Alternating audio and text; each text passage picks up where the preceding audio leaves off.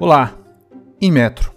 Hoje, 20 de 1 de 2021, um dia após a publicação da licitação do Inmetro, trarei esse episódio que, ontem, 19 de janeiro de 2021, publicou-se novamente o edital do Inmetro, com o objeto de locação de veículos, e com isso me despertou a ideia de contar a vocês esse caso em específico. E quem sabe, de alguma forma, não seja parecido com o seu Pois vamos ao que interessa. Ocorre que esse pregão em questão nasceu com o número 8, 2020, aconteceria no mês de dezembro, lá no início de dezembro. Atualmente acontecerá agora sobre o número 1 2021, no final de janeiro deste ano que se inicia. E neste podcast eu lhe contarei o porquê disso. Lá em dezembro, nós, quando analisamos essa licitação, identificamos que o pregão ele tinha como objeto licitar a locação de veículos. Tá? Daí o interesse pela licitação, uma vez que temos, temos clientes que atendem locação de veículos. No entanto, ao analisar o edital, foi possível identificar que o órgão queria injustificadamente locar caminhões, furgões e carros pequenos num mesmo lote. E aí, me conta, o que você acharia disso? Ou seja, uma empresa locadora de veículos, daí você pode imaginar, qualquer uma que você conheça aí da sua cidade ou cidade vizinha, teria que, além de teria que ter, além de carros pequenos de passeio, comumente utilizados para atender o público, caminhões em seus pátios e também furgões. E convenhamos, Quantas locadoras de veículos que vocês conhecem que têm caminhões em seu pátio disponível para locação? Na cidade onde seria licitado, nenhuma. Exatamente zero locadoras possuía essa condição. Dito isso, nós, como assessoria, entramos em contato com o órgão diversas vezes e sem sucesso, sob a justificativa da pandemia muitos órgãos estão atuando de forma em home office e deixando de atender a chamadas sob essa justificativa. Dada a dificuldade do contato telefônico, enviamos e-mails que, mais uma vez, não foram respondidos. Dada o insucesso, todo esse insucesso de tentativa de contato, manifestamos nossa indignação através da impugnação. Impugnamos o edital. Impugnamos o edital do Inmetro. Uma impugnação muito bem fundamentada, baseada e lastreada na lei, princípio da isonomia, ampla competitividade e vasta jurisprudência. Certos de que teríamos o deferimento da licitação, chegou a sexta-feira e nada. Sábado, nenhuma resposta. Domingo, muito menos, não esperava. Até mesmo porque o fato deles estarem trabalhando em home office me fez pensar que essa resposta, embora não tenha vindo num dia útil, ela poderia vir ali, ainda que fosse no final de semana. A licitação aconteceria aproximadamente na terça-feira, não me recordo agora exatamente a data de dezembro e na segunda, nenhuma resposta do órgão.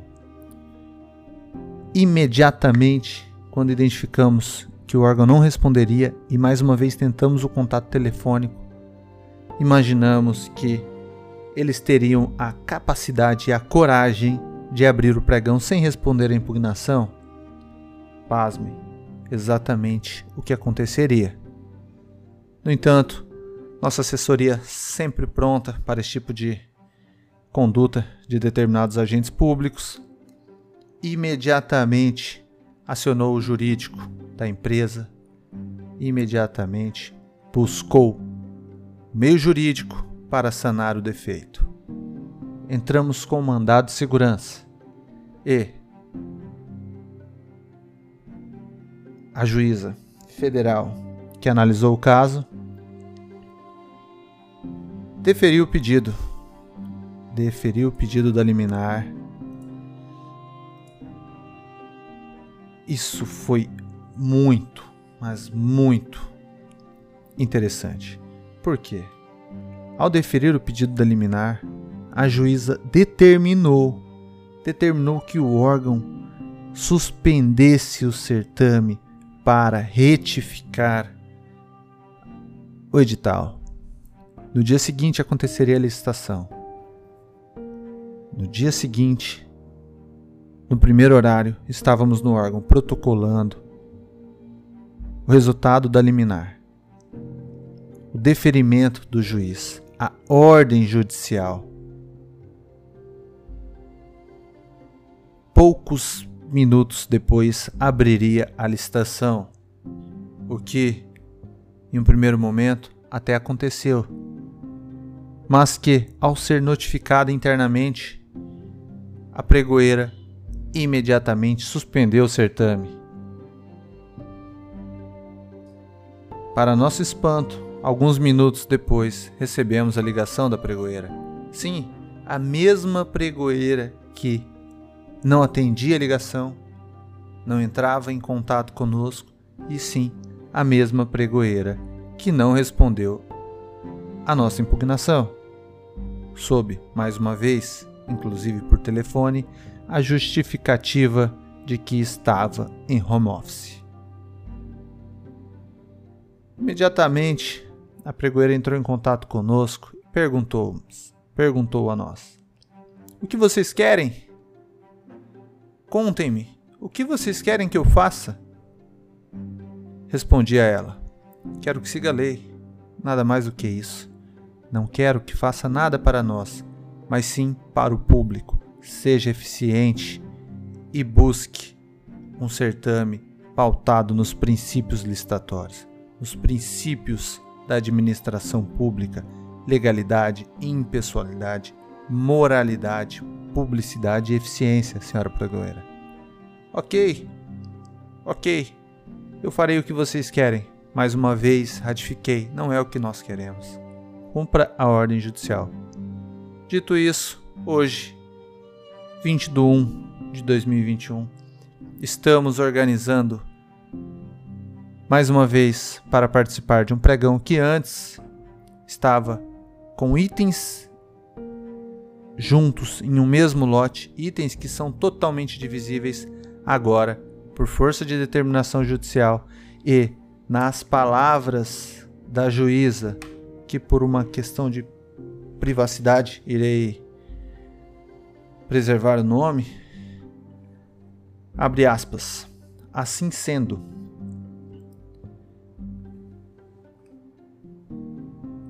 à luz dessa perspectiva de favorecimento da competitividade, a parte impetrante logrou comprovar, ao menos em sede de cognição sumária, a ocorrência da restrição à participação de interessados na licitação em exame, que adveio do agrupamento em um mesmo lote de itens substancialmente diversos, o que poderá impedir que o certame atinja o seu objetivo último, que é a obtenção da proposta mais vantajosa para a administração. Fecha aspas.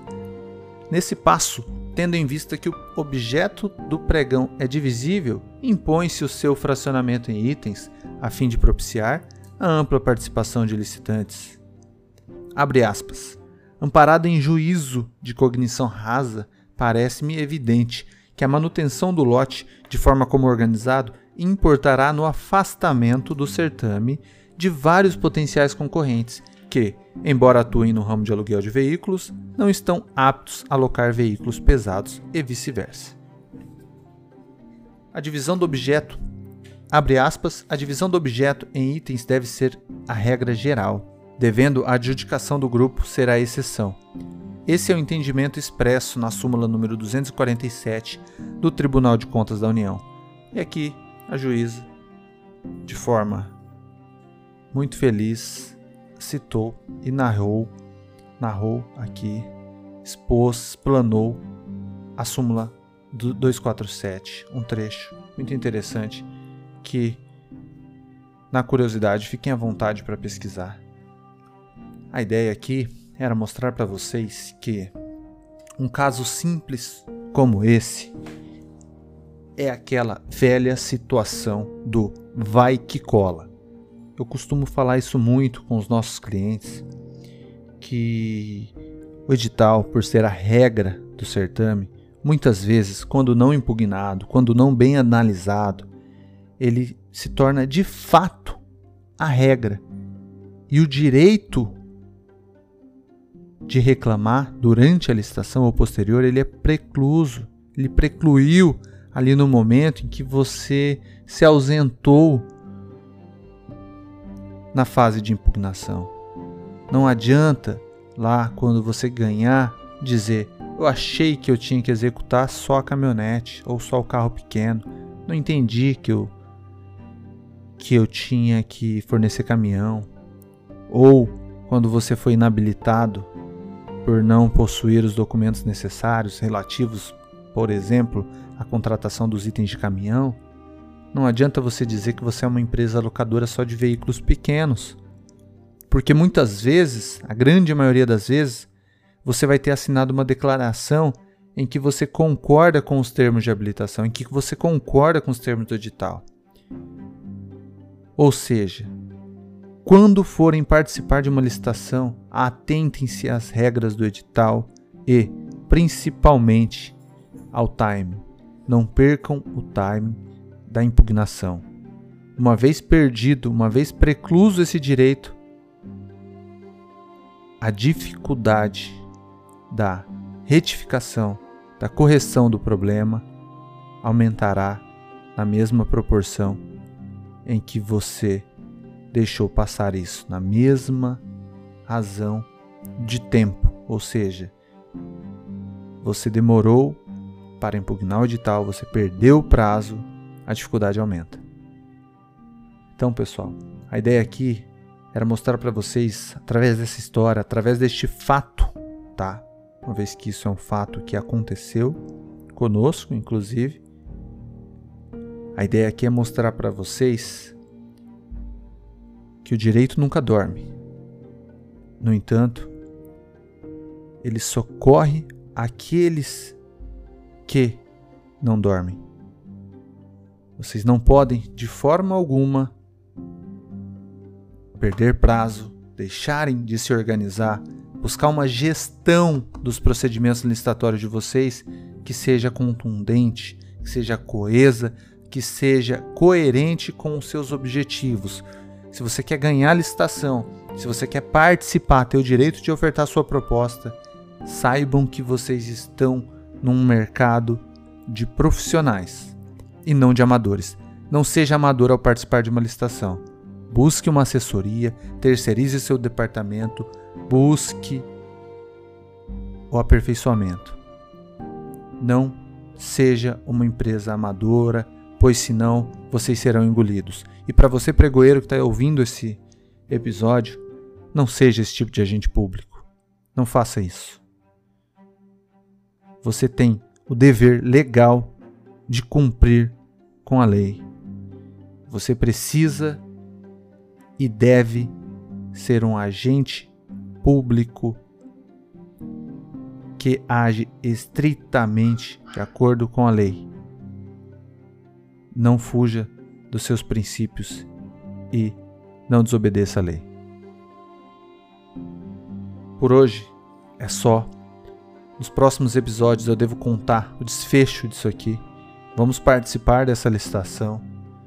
Vamos atuar nessa licitação e, se caso tivermos o melhor preço e o menor preço e sairmos nos formos consagrados vencedores, declarados vencedores do certame licitatório, tudo isso só vai, só será possível graças ao fato de estarmos atentos, ligados e muito bem capacitados para executar o certame, para conduzir toda a montagem e todo o preparo para que nossos clientes estejam sempre tutelados pela lei. Com isso, eu me despeço de vocês.